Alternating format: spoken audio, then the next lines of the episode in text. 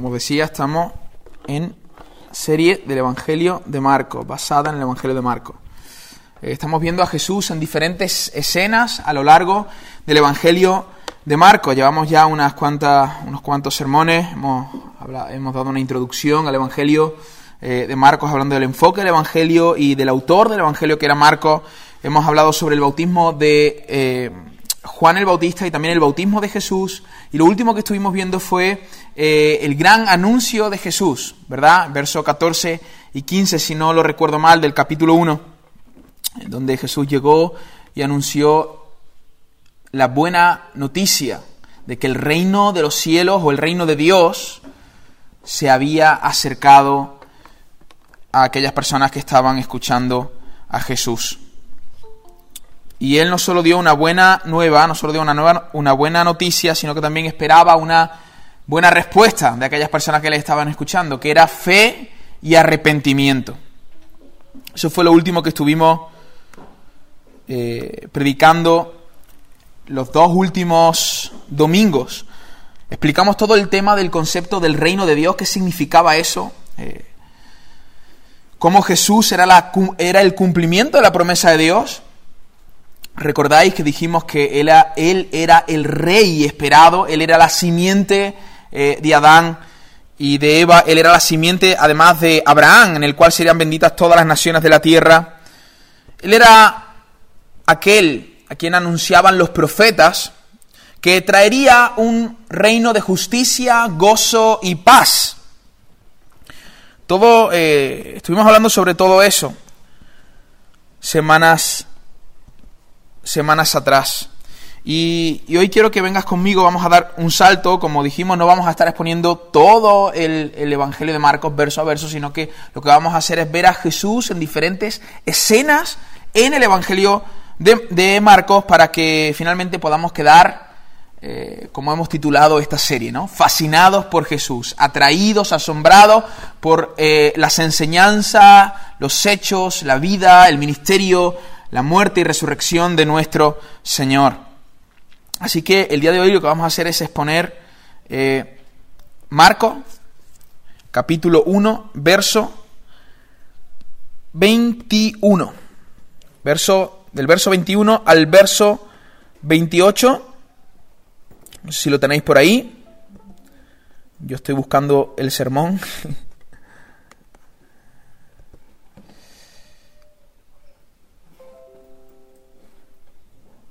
Marcos capítulo 1, el verso 21 al 28, que dice así, y entraron en Capernaum, y los días de reposo, entrando en la sinagoga, enseñaba. Y se admiraban de su doctrina, obviamente en Marcos se está refiriendo a Jesús, porque les enseñaba como quien tiene autoridad y no como los escribas. En aquella sinagoga estaban asombrados de cómo enseñaba Jesús, su particularidad al enseñar, su singularidad al enseñar. Era diferente a los demás maestros y líderes religiosos. Dice, pero había en la sinagoga de ellos un hombre con espíritu inmundo, que dio voces diciendo, ah, ¿qué tienes con nosotros Jesús Nazareno? ¿Has venido para destruirnos? Sé quién eres, el santo de Dios. Pero Jesús respondió diciendo, cállate y sal de él. Y el espíritu inmundo, sacudiéndole con violencia y clamando a gran voz, esto no es un, no es un fantasma el que está allí, había un hombre que estaba poseído por ese espíritu inmundo, por un demonio. Espíritu inmundo, demonio es lo mismo. Ah, parece ser que este demonio, al, cuando Jesús le expulsa, eh, trata de hacer daño a este hombre, empieza a revolcarse, que precisamente eso es lo que viene a hacer Satanás en la vida de los hombres, matar, hurtar y destruir, ¿verdad? Sacudiéndole con violencia y clamando a gran voz, salió de él. Y todos se asombraron de tal manera que discutían entre sí diciendo, ¿qué es esto? Es decir, aquellas personas estaban eh, asombrada por aquello que, habían visto. ¿Por qué? Porque lo que estaban presenciando no era algo eh, normal, era algo inusual, algo que normalmente no ocurría, y mucho menos en una sinagoga, en un lugar religioso, en un lugar de culto. ¿Qué es esto? ¿Qué es esto? ¿Qué nueva doctrina es esta? Aquí mismo se puede ver que esto que están viendo es algo nuevo, es algo diferente, algo inusual. ¿Con qué, que, que con autoridad, perdón, manda aún a los espíritus inmundos y le obedecen? Y muy pronto se difundió su fama por toda la provincia alrededor de Galilea. Vamos a hacer una, breve oración. Amén, Señor. Ayúdanos, Señor, a entender tu palabra, Padre. Habla hoy a los corazones, Dios mío. Que tu palabra, Señor, pueda romper cualquier dureza que haya en nuestros corazones, Señor. Cualquier resistencia. Tú llegaste a aquella sinagoga, abriste tu palabra, expusiste tu verdad, Señor, y hubo resistencia, pero no fue capaz de resistir tu verdad, Señor. Yo te pido que lo mismo ocurra hoy en medio de nosotros, Señor. Golpéanos, Señor, con tu palabra, Señor. Sacúdanos con tu palabra, pero también trae tiempos de refrigerio, Señor, con tu palabra, Señor, de consuelo, de conforto, Señor. Habla hoy a tu iglesia, Dios mío. Queremos escuchar tu voz. Queremos que tú nos hables, que tú nos guíes. En tu nombre, amén y amén. Como sabéis, hermano, y como hemos estado exponiendo eh, días atrás, unos versos antes de este pasaje vimos a Jesús pegando un trompetazo, ¿verdad? Él empezó su ministerio diciendo, el reino de Dios se ha acercado a vosotros, arrepentíos y creed en el Evangelio. Él era el rey que venía a implementar un reino de justicia, gozo y paz, y como consecuencia a destruir las obras de maldad. Pero el anuncio de Jesús, el anuncio que Jesús hace, justamente eh, en el verso 14 y 15 que hemos estado viendo semanas atrás, ese anuncio que Jesús hace no se quedó solo en un anuncio. Él no solo expresó quién era Él con palabras, sino que Él demostró con su poder que aquellas palabras que Él estaba diciendo, que Él estaba proclamando, eran verdad y se cumplían en su vida. Comenzó su ministerio, hermano, destrozando las obras de maldad. Lo acabamos de leer en este pasaje. Lo primero que hace Jesús cuando empieza a predicar es echar fuera a un demonio. Jesús no solo dijo ser rey, Jesús lo demostró. De hecho, en el Evangelio de Lucas eh, podemos ver que antes de que Jesús llegara a Capernaum, llegara a, esta sinagoga y enseñase, él había estado antes en Nazaret. Y cuando él estuvo en Nazaret, eso está en Lucas capítulo 4, eh, cuando él estuvo en Nazaret estuvo varios días en una sinagoga y en uno de esos días en Nazaret él abre el libro del profeta Isaías y expone aquel eh, conocido texto por, por todos nosotros, ¿verdad? El Espíritu de Dios está sobre mí, por cuanto me ha ungido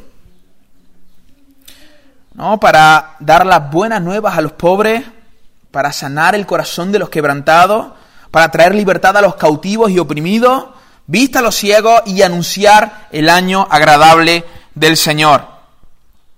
Y eso es precisamente lo que vemos hacer a Jesús a lo largo de toda su vida, culminando con su muerte y resurrección para ofrecer gracia y perdón para, que, para todos aquellos que se arrepienten y creen en Él.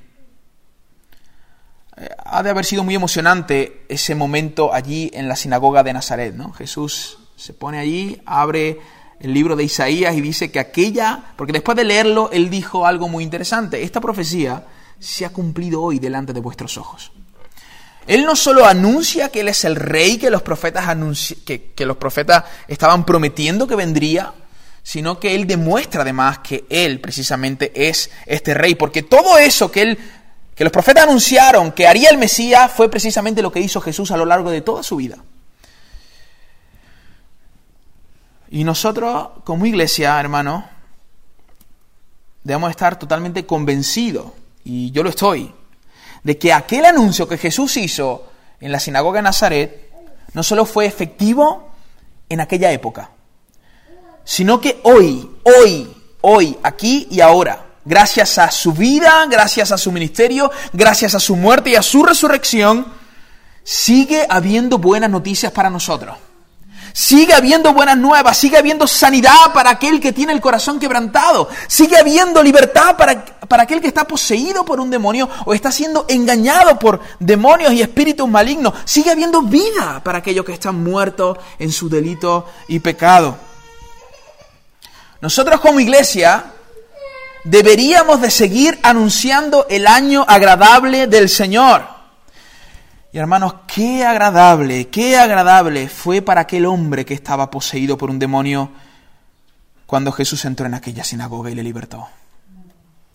Qué agradable fue para aquel hombre experimentar la libertad que le otorgó Cristo.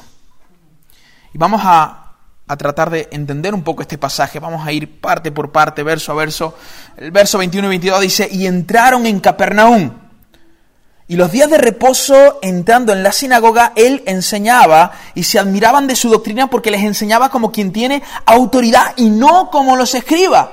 En, esto, en estos dos versos podemos ver dos cosas. De qué forma está estableciendo Jesús su reino, que lo está haciendo por medio de su palabra, por medio de la exposición de su palabra. En apenas dos versos vemos que se menciona, hay tres alusiones al menos a enseñar, enseñar o doctrina. ¿Lo veis ahí? entrando en la sinagoga, enseñaba, se admiraban de su doctrina, un conjunto de, dogmas, de eh, eh, ideales, de enseñanza, eso es doctrina. Porque les enseñaba como quien tiene autoridad. En primer lugar, Jesús establece su reino por medio de su palabra. ¿Cómo empezó Jesús a establecer su reino? Por medio de su voz por medio de un mensaje verbal, por medio de la exposición de su palabra. Por lo tanto, si nosotros queremos que el reino de Dios se establezca en nuestra vida, si queremos nosotros que el rey nos lleve a experimentar la justicia, el gozo y la paz que promete en su reino, nosotros lo que debemos hacer es exponernos a la palabra del Señor. Y no solo exponernos a la palabra del Señor, nosotros debemos de creer en la palabra del Señor, confesando nuestros pecados, arrepintiéndonos. Nosotros debemos abrazar la palabra del Señor, aplicar la palabra del Señor a nuestra vida. ¿Quieres que el reino de Dios se establezca en tu vida? Exponte a su palabra. Cree en su palabra. Sométete a su palabra y entonces verás el reino de Dios estableciéndose en tu vida. ¿Quieres la paz de Cristo? Exponte a su palabra, cree en su palabra, sométete a su palabra. Pero Él no solo establece su reino por medio de su palabra, sino que lo hace ejerciendo autoridad, porque estos versos nos enseñan que Él no solo enseñaba, sino que enseñaba como alguien que tiene autoridad. Y esto le diferenciaba de todos los demás maestros, escribas, fariseos, saduceos de aquella época, todos los líderes religiosos de aquella época, no eran capaces de enseñar como Jesús enseñaba. Ellos podían leer el texto de Isaías, pero ellos no podían decir, porque estas palabras se han cumplido hoy delante de vuestros ojos. Ellos no tenían la autoridad de Jesús. Y esa autoridad la podemos ver en ese mismo pasaje. Estamos viendo la autoridad de Cristo sobre los espíritus inmundos. Él no es como los escribas. Y esto es muy interesante. Los escribas, los líderes religiosos de la época, explicaban muchos asuntos acerca de Dios. Ellos se ponían allí con los escritos, con los salmos, con los profetas, con los libros históricos y empezaban a hablar, a enseñar ciertas cosas. Enseñaban muchas cosas, pero demostraban más bien poco del poder de Dios, poco o nada. Enseñaban mucho, manifestaban poco, demostraban poco, todo lo contrario a Jesús. El, teólogo brasileño Luis Sayán, con respecto a este texto, afirma lo siguiente. Los que presencian la liberación están asombrados porque ellos conocían, conocían la expresión de fe como un discurso. Estaban acostumbrados que los rabinos se pusieran allí y abrieran los pergaminos y enseñaran. Ellos estaban acostumbrados a eso. Como una orientación al respecto de cuestiones espirituales. Pero un líder capaz de dar órdenes y que los demonios respondan a estas órdenes huyendo y gritando, esto era algo especialmente diferente. Por lo que Jesús, afirma este pastor, era el verdadero y legítimo libertador. Aquellos hombres podían enseñar y de hecho enseñaban mucho, pero demostraban muy poco poder, porque el Espíritu del Señor no estaba sobre ellos, pero sí estaba sobre Jesús de Nazaret. Él es el verdadero y legítimo libertador. Amén. El verso 23 y 24 dice, pero había en la sinagoga de ellos, en la sinagoga de ellos había un hombre con espíritu inmundo, que dio voces diciendo, ah, ¿qué tienes con nosotros Jesús Nazareno? Has venido para destruirnos, sé quién eres, el santo de Dios. Y de, este, de estos versos podemos extraer algunas verdades, pero posiblemente sean algunas verdades incómodas. posiblemente sean algunas verdades incómodas. ¿Qué era una sinagoga? Una sinagoga era un lugar de, de culto religioso para la mayoría de sectas que había en Israel. Después de la destrucción del, templo, ellos empezaron a reunirse en sinagogas para aprender sobre los escritos, los salmos, los libros históricos del Antiguo Testamento y para hacer oraciones también. Entonces aquel era un lugar de culto. Un lugar de culto quizá posiblemente parecido a este en el que estamos hoy aquí. Y al leer estos versos me doy cuenta de una cosa que los demonios también asisten a la iglesia de vez en cuando. Eso es lo que dice el texto. Y quizás lo que voy a compartir ahora puede ser un poco incómodo, pero es lo que el texto está enseñando y, y quiero ser fiel a la palabra del Señor. Aquí hay un hombre endemoniado en una sinagoga. Aquí hay un hombre que está en un lugar de culto y que, que, no solo está en un lugar de culto, sino que también está diciendo verdades bíblicas acerca de Jesús. Está diciendo, Él es santo. Y esto me enseña algo.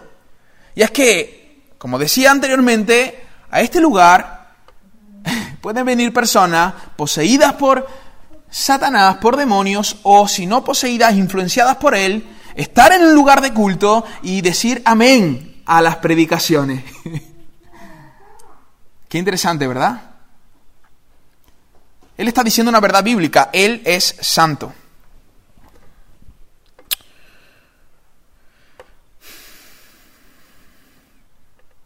Hermanos, asistir a un lugar religioso y tener un comportamiento religioso e incluso decir verdades acerca de Jesús no implica para nada que seamos cristianos.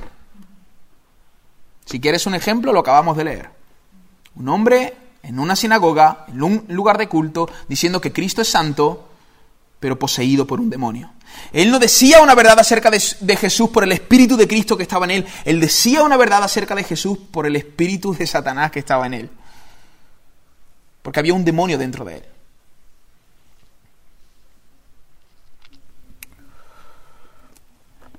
Esto no es la iglesia, esto es un lugar de culto. Y podemos reunirnos aquí en el local eh, que tenemos en el centro, en Sagrilla al aire libre. Y cuando estamos todos reunidos, pues ese lugar, sea el que sea, es un lugar de culto. Pero esto no es la iglesia. La iglesia somos nosotros. Y quizá aquí debo de hacer un breve paréntesis. Un hombre endemoniado puede asistir a un lugar de culto, pero un hombre endemoniado no es parte de la iglesia un cristiano genuino, nacido de nuevo, que tiene el Espíritu de Dios, no puede estar poseído por un demonio. Y eso nos lo, enseña Mateo capítulo 12, si quieres ir conmigo allí, Mateo capítulo 12, verso 43.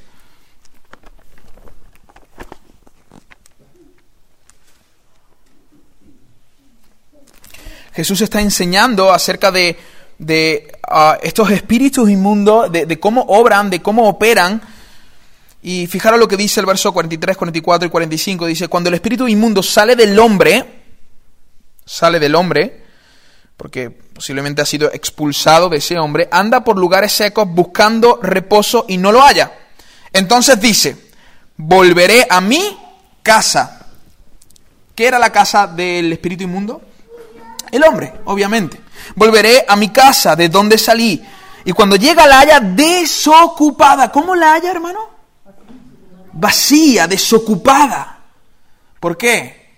Porque el Espíritu Santo no está en esa persona. Y si la haya desocupada, barrida y adornada, entonces va y toma consigo otros siete espíritus peores que él, y, entran, y entrados moran allí, y el postrer estado de aquel hombre viene a ser peor que el primero, peor que el primero. Por eso hay muchas personas que a veces se acercan a la comunidad cristiana, parece que son creyentes, que son cristianos, empiezan a, estar entre nosotros, al principio pareciera que manifiestan a frutos de arrepentimiento, pero pasan algunos años y de repente se apartan del Señor y empezamos a observar su vida y nos damos cuenta que ahora están peor incluso de que cuando vinieron a la comunidad por primera vez. Y esto no es porque el Espíritu Santo salió de ella, esto es porque en realidad el Espíritu nunca estuvo en ella. Porque los espíritus inmundos no pueden entrar en una casa que está habitada. Y eso también lo podemos ver en 1 Corintios capítulo 6, 19. 1 Corintios capítulo 6, 19. El apóstol Pablo nos está de alguna manera está instando a la iglesia que podamos glorificar a Dios con nuestros cuerpos y dice, "O ignoráis que vuestro cuerpo es templo del Espíritu Santo, el cual está en vosotros, el cual tenéis de Dios, y que no, que no, que no sois vuestros. Un creyente y lleno del Espíritu debe de comportarse la manera en la que está diciendo el apóstol Pablo. Tiene que tener una conciencia de que no se pertenece a sí mismo, que él tiene dueño, que su dueño es Jesús de Nazaret. No soy vuestro. ¿Pero qué, ¿Pero qué está diciendo Pablo a la iglesia de Corinto? Que ellos son qué? Ellos son templos del Espíritu. ¿Templos del Espíritu son todos los seres humanos del mundo? No, son aquellos que profesan el nombre del Señor. Aquellos que se han arrepentido de sus pecados y han confesado a Cristo como Salvador y como Señor de su vida. Y eso se nota por su manera de vivir.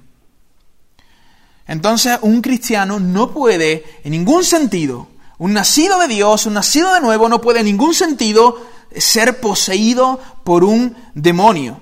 Una persona poseída por un demonio no es iglesia. Puede asistir al lugar de culto, pero no es iglesia. Ahora, hermano,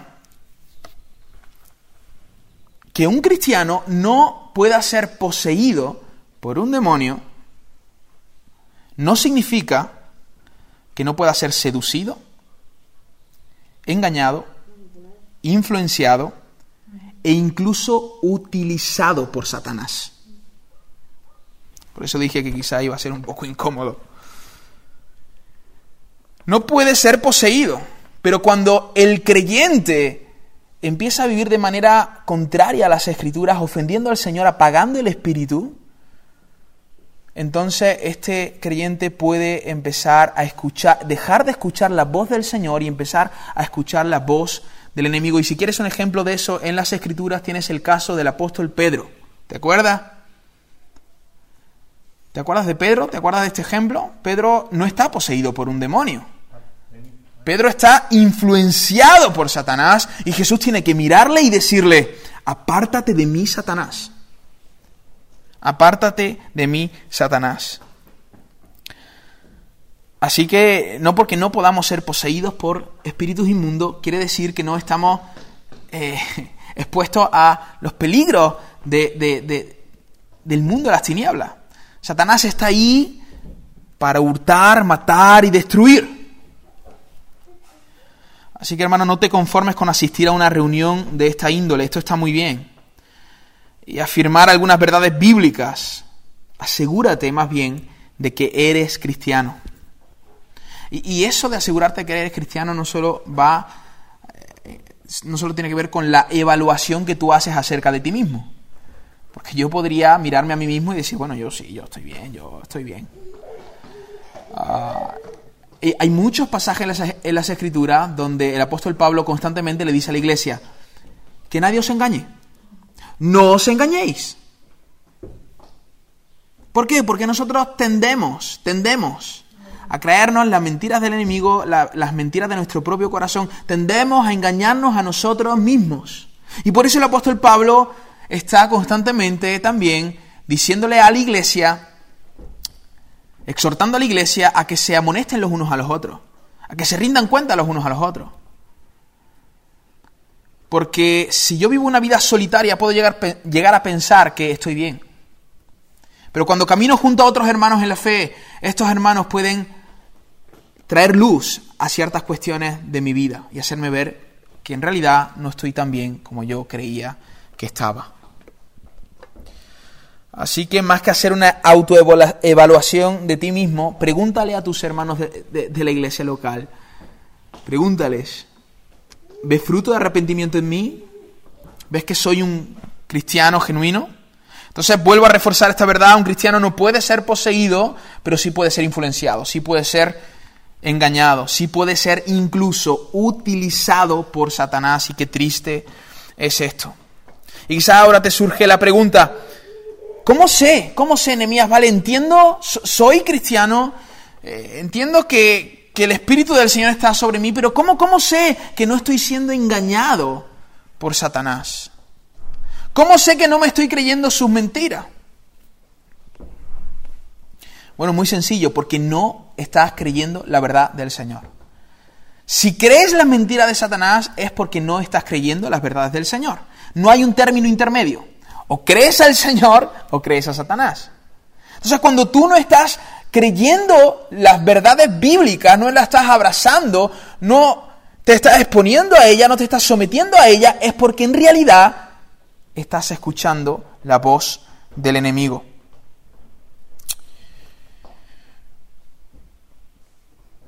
Utilizando el mismo ejemplo que antes, el apóstol Pedro. Hermano, Jesús...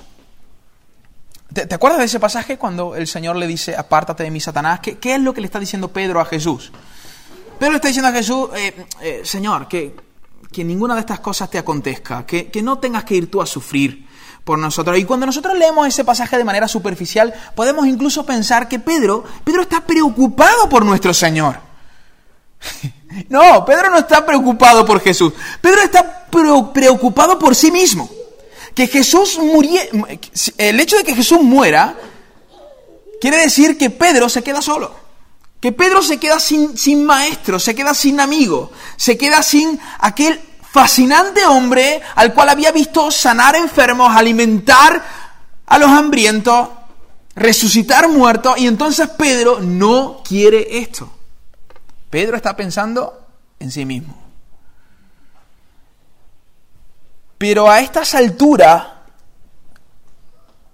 de la vida de Jesús, cuando Jesús le está diciendo, cuando Pedro le dice a Jesús que esto no te acontezca, hermano, Jesús le había dicho varias veces a Pedro y a sus discípulos que, que, iba a ocurrir con él, que iba a morir. Me es necesario morir. Es más, Pedro, es más. Si yo no muero, si yo no me voy, no vendrá a vosotros el consolador, el Espíritu de verdad, el que os guiará a toda verdad. Os conviene, dice el Señor, que yo me vaya. Es beneficioso para vosotros que yo me vaya. Pero ¿por qué Pedro le dice a Jesús que no se vaya, que no muera? Porque está escuchando a Satanás y no al Señor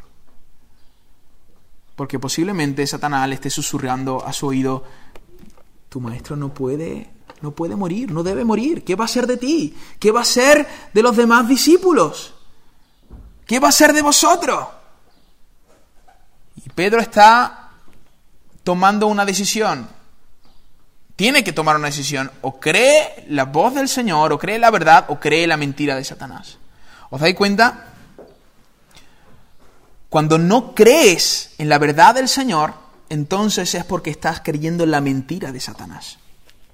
Es así de sencillo. Y obviamente nos conviene, hermanos, creer la verdad del Señor. Darte algunos ejemplos prácticos quizá de, de, esto. Nosotros creemos la mentira de Satanás y estamos siendo influenciados por él como decía antes, cuando creemos que la vida del cristiano es una vida solitaria, una vida de llanero solitario, de estar solos, de no rendir cuentas, de no confesar pecado, de, de hecho ocultar pecado. El enemigo empieza a decirnos, no necesitas a nadie, Es, es más, ese pecado que has hecho, que has cometido, confiésalo al Señor. Eh, Satanás es experto. Él se viste de ángel de luz. Yo estoy convencido que con muchos de nosotros Él incluso utiliza versos bíblicos para engañarnos. ¿No fue eso lo que hizo con Jesús? No hace falta que confieses tu pecado con nadie. No necesitas un cura. ¿Qué vas a volver a la tradición católica? No, el Señor te perdona. ¿Y eso es verdad? Sí, es verdad. Pero ¿qué nos dice Santiago? Confesad vuestras ofensas los unos a los otros para que seáis sanados. Por supuesto que cuando yo cometo un pecado, el Señor me perdona y me restaura. Pero cuando yo me doy cuenta que ese pecado está poniendo en juego mi relación con el Señor, que yo no soy capaz de vencer solo ese pecado, entonces me doy cuenta que ese pecado me está enfermando y necesito ser sanado y necesito confesar eso con alguien para que esa persona me ayude a vencer y a luchar contra ese pecado. ¿Se entiende? El salmista David, después de, pecar, el rey David, después de pecar con Betsabé, Natán le confronta y él dice algo muy interesante. Mientras callé, mientras oculté mi pecado, ¿qué ocurrió con mis huesos? Se secaron. El pecado, ocultar, el, hombre que oculte su pecado desde luego no prosperará.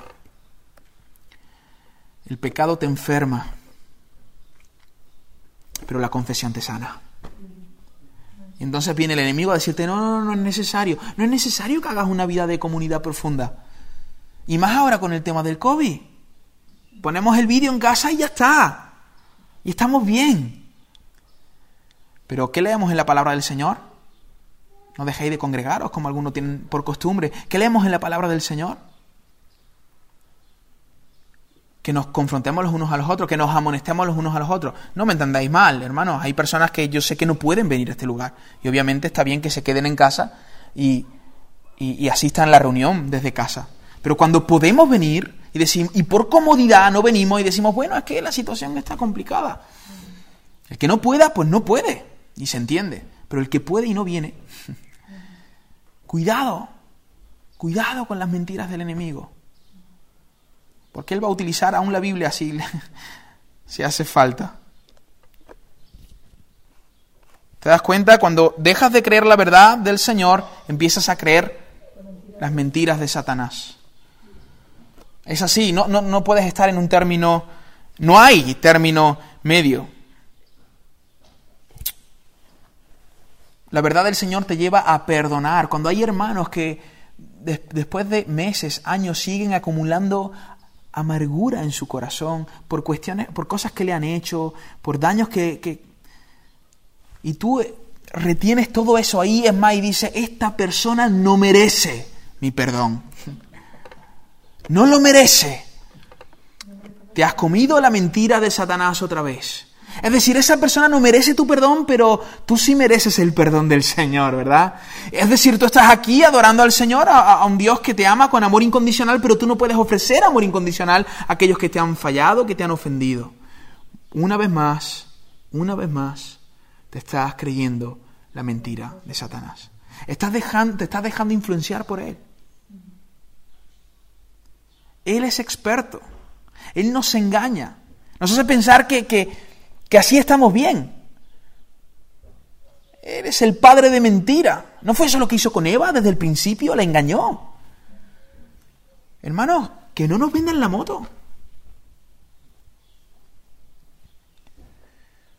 ¿Tu matrimonio? ¿Lo mejor? ¿Desistir? Desistir. Lo importante es que te sientas bien. No, no, no. Lo importante es que honres al Señor. Que confíes en Él. Ya el Señor se encargará de transformar el corazón, de cambiar.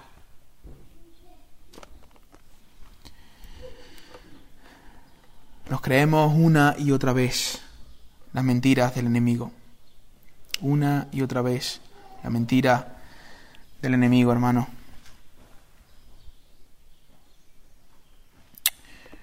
No solo somos engañados por la mentira de Satanás, sino que además, además, la verdad expuesta nos incomoda. Cuando una persona está siendo engañada por el enemigo, y además, o, quizás incluso una persona que obviamente no es cristiano, está, está poseída por Satanás, la verdad incomoda. Tú te enfadas. Una pregunta, ¿Jesús se dirigió directamente a esta persona que estaba endemoniada cuando entró en la sinagoga? ¿Fue a por él? No, esta persona simplemente se expresó dado a que Jesús estaba... ¿Qué estaba haciendo Jesús? exponiendo la palabra, estaba enseñando. Y esta persona llegó un momento donde no aguantó más. Cuando tú notas que la palabra del Señor te chirría los oídos, tú te empiezas a poner nervioso, te levantas al servicio cuatro veces. No quiero escuchar a este, no lo quiero escuchar. Posiblemente estés siendo engañado por Satanás posiblemente estés creyendo sus mentiras. Ahora, que no se malentienda esto. Toda persona, cuando escucha la verdad del Evangelio, tiene que sentirse incómoda. Toda. ¿Por qué? Porque nosotros todavía tenemos la presencia del pecado en nosotros. La verdad del Señor sí o sí nos debe de incomodar, pero al creyente, al cristiano y aquel que eh, tiene el corazón inclinado al Señor, cuando la verdad, la verdad es expuesta, tu corazón se llena de rabia, sí, pero no hacia tu hermano, no hacia el Señor. Tú dices como Pablo, miserable de mí. Señor, ya estoy harto. Quiero cambiar. Señor, cambia mi corazón. Tú aborreces el pecado que está en ti, pero tú no aborreces a tu hermano que te está confrontando. Tú no aborreces al Señor. Pero cuando tú empiezas a aborrecer al Señor y empiezas a aborrecer a tus hermanos que te están confrontando con la verdad, posiblemente te estés creyendo las mentiras de Satanás.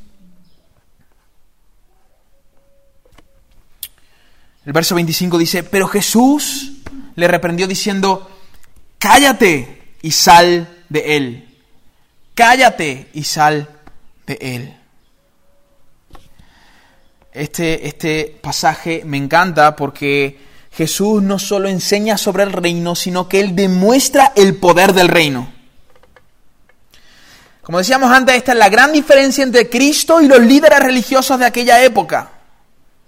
Hermanos, a mí me parece estupendo, me parece muy bien que, que, afirmes con tu boca que el Evangelio salva a los oprimidos y a los cautivos, que venda el corazón de los quebrantados. que el Evangelio transforma, que el Señor es increíble. Eso está bien y lo tenemos que decir.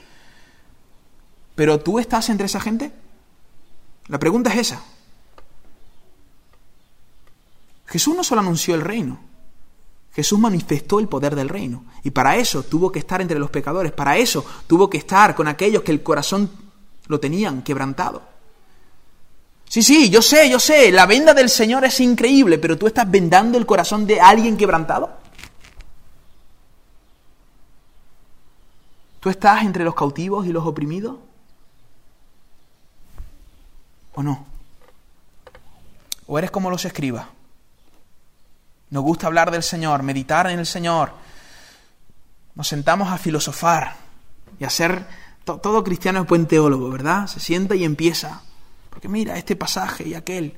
Y eso está bien, no estoy diciendo que eso esté mal, hay que hacerlo. Pero tú estás entre los, entre los pobres, entre los necesitados, entre los afligidos, entre los enfermos. ¿Estás allí anunciando el reino?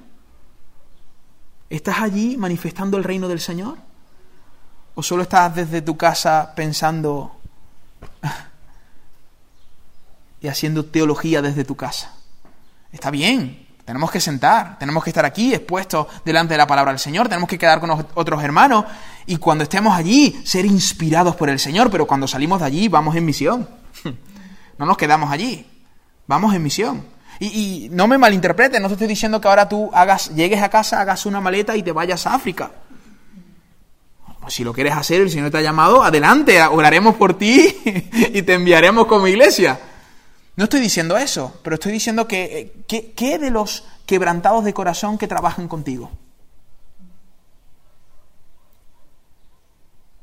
¿Qué de tus familiares que están con el corazón quebrantado, que tienen crisis en su familia, en su matrimonio, que están pasando por enfermedades, que están pasando por crisis económica? ¿Qué, ¿Qué respuesta tenemos para estas personas? ¿Qué mensaje tenemos para estas personas? ¿Qué de esta gente? ¿Estamos allí? ¿Estamos anunciando el reino? Porque, hermanos, Jesús no solo enseñó, Él también dijo, cállate y sal de Él. Y me da a mí la sensación que en nuestros círculos evangélicos eh, tenemos a veces mucha doctrina, mucha enseñanza, pero poco cállate y sal de Él.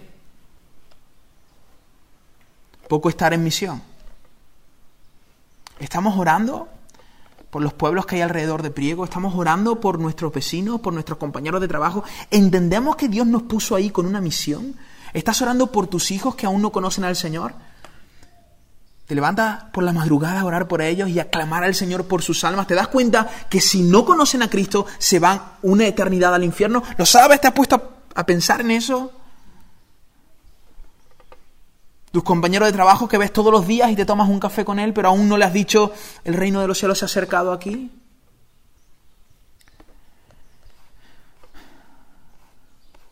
Tenemos que estar ahí, hermano. Tenemos que estar ahí. A veces nos cuesta. A veces el pecado nos acomoda. Y no pensáis que estoy aquí como que dando ¿no? la vara a vosotros. Yo, yo me incluyo. Necesitamos despertar. Necesitamos exponernos a la palabra del Señor, sí, pero cuando la palabra nos inspire tenemos que salir fuera y empezar a proclamar y empezar a vendar el corazón de los quebrantados, empezar a traer libertad a los cautivos. Porque esa es la misión del Señor, esa es la misión de Jesús y eso es lo que Él quiere hacer con su iglesia, con su pueblo. La semana pasada vino un, un chico nuevo aquí a la comunidad, era la primera vez que venía. ¿Te acuerdas su nombre? ¿Sabes cómo se llama?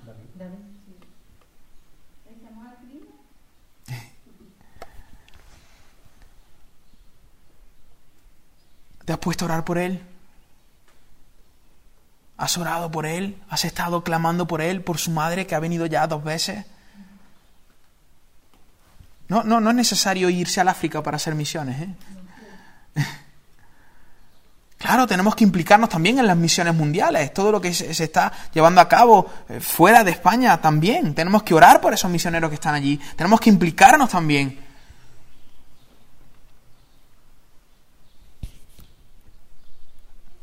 Ambas cosas, exponernos a la palabra del Señor, a la sana doctrina, ser inspirados por el Señor y luego ir, luego ir, luego ir, semanalmente, ir, hermano. Rendirnos cuenta los unos a los otros. Eso nos ayuda. Cuando el creyente empieza a rendirse cuenta, nosotros tratamos, tratamos, yo con algunos hombres que me reúno y oramos juntos y estudiamos la Biblia, nos hacemos preguntas comprometidas. Oye, esta semana has podido proclamar a alguien, proclamar el evangelio a alguien. ¿Cómo estás con tu matrimonio? ¿Cómo estás en tu matrimonio? ¿Estás bien? ¿Cómo llevas tu vida en santidad? ¿Hay algún pecado en particular con el que estés luchando? Eso nos ayuda, hermano. Eso no es malo. Al contrario. Tenemos hemos, hemos podido crear un espacio para mostrar nuestra vulnerabilidad y para confiar en la gracia del Señor, que es la que nos cambia, nos restaura, nos transforma. Pero ¿lo estamos haciendo eso?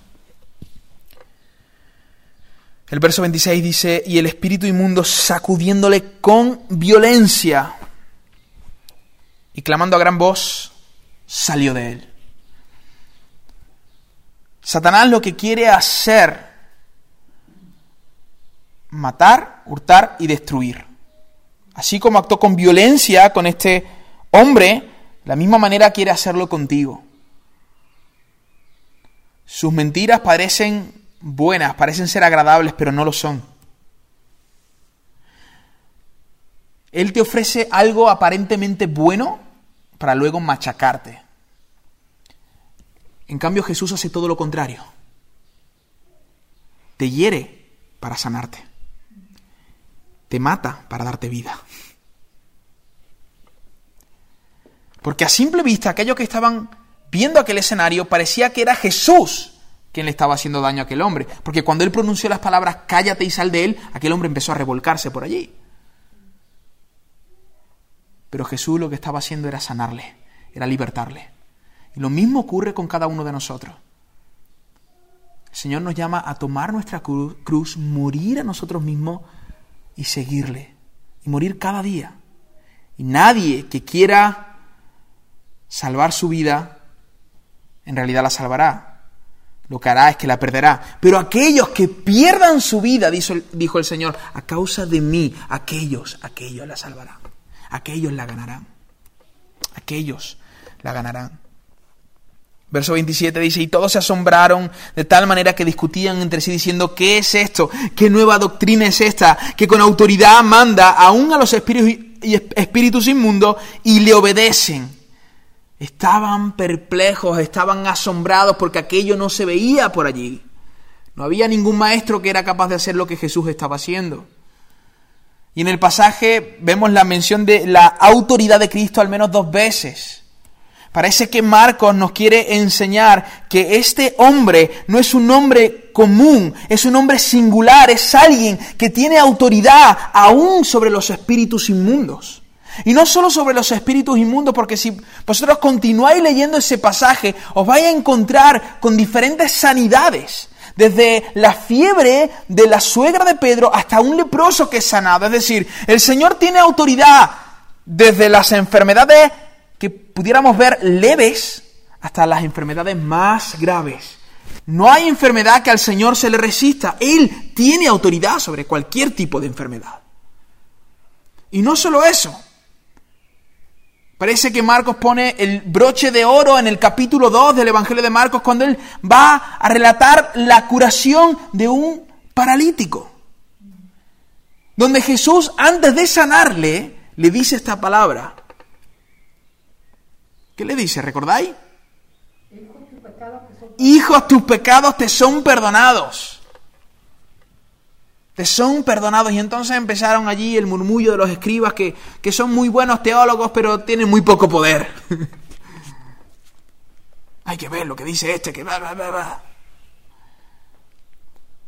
Y sabiendo Jesús lo que cavilaban ellos en su corazón, les dijo, para que sepáis que el Hijo del Hombre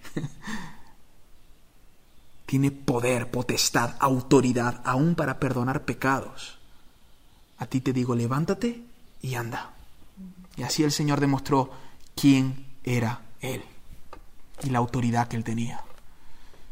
Autoridad para perdonar pecados. ¿Quién puede perdonar pecados? Habían dicho los fariseos que estaban allí, sino Dios. Bueno, ahí está tu respuesta. El que está levantando a este paralítico es Dios. Él tiene toda la autoridad, hermano.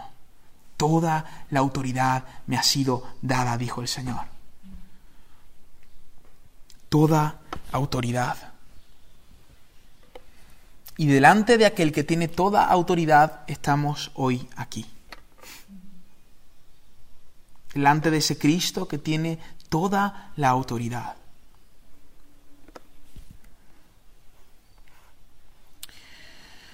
Como afirmábamos al principio del sermón, estoy convencido que aquel anuncio del Señor no fue solo efectivo para aquella época, sino que hoy, hoy, gracias a su vida, a su ministerio, a su muerte y a su resurrección, sigue habiendo buenas noticias para la humanidad. Así que si hoy estás afligido, Aquel que dijo, el Espíritu de Dios está sobre mí, está hoy aquí. Y tiene autoridad para vendar tu corazón quebrantado. Así que si estás oprimido y cautivo, aquel que dijo, el Espíritu de Dios está sobre mí, está hoy aquí para darte libertad, para darte libertad de tu pecado, para traer libertad a tu corazón. El Señor está aquí hoy. Hoy y cada día que su iglesia se reúne, Él está en medio de nosotros. Si te sientes afligido, si te sientes que no puedes más, estás delante de aquel ser singular, estás delante de Cristo, que tiene toda la autoridad para traer vida al corazón muerto. Aquel que dijo, Lázaro, sal fuera. Y antes que Jesús terminara la frase, estaba Lázaro saliendo de la cueva. Hoy estamos delante de ese hombre increíble, maravilloso, Jesús de Nazaret. Jesús de Nazaret. Que hoy cada uno de nosotros podamos rendir nuestra vida a la autoridad de Cristo. Amén. Podamos rendir nuestra vida a su autoridad. Rendirnos completamente a Él. Dejar que Él, soltar la rienda de nuestra vida, hermano. Dejar que Él nos gobierne, que Él nos guíe. Suelta la rienda.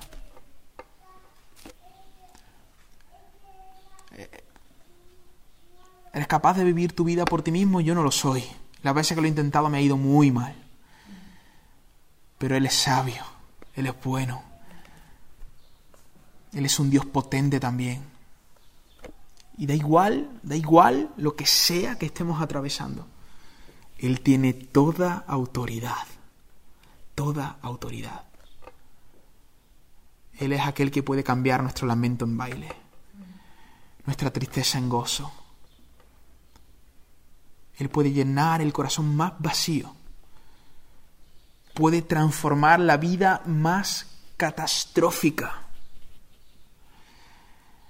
El Evangelio de Cristo no son apenas ideales, no son apenas palabras, es poder para salvación de aquel que cree. Hermanos, si Jesús resucitó un muerto, Él puede cambiar el matrimonio. Si Jesús abrió los mares, Él puede salvar a tus hijos, tus vecinos, claro que puede hacerlo. Él es el Dios Todopoderoso. Él tiene autoridad para transformar. Hace tiempo atrás, creo que fue la, primera o la segunda vez que yo prediqué en la iglesia de Priego, cuando apenas nos estábamos conociendo, no sé si lo recordáis, pero os hablé de la vida de un, de un muchacho que estaba asistiendo a Aliento, a, la asociación que tenemos ahí en, Puente Genil, al centro, que entró una vida destrozada desde los 12 años, consumiendo ah, sustancias, tiene ahora cerca de 35, 36 años, ateo, a no poder más.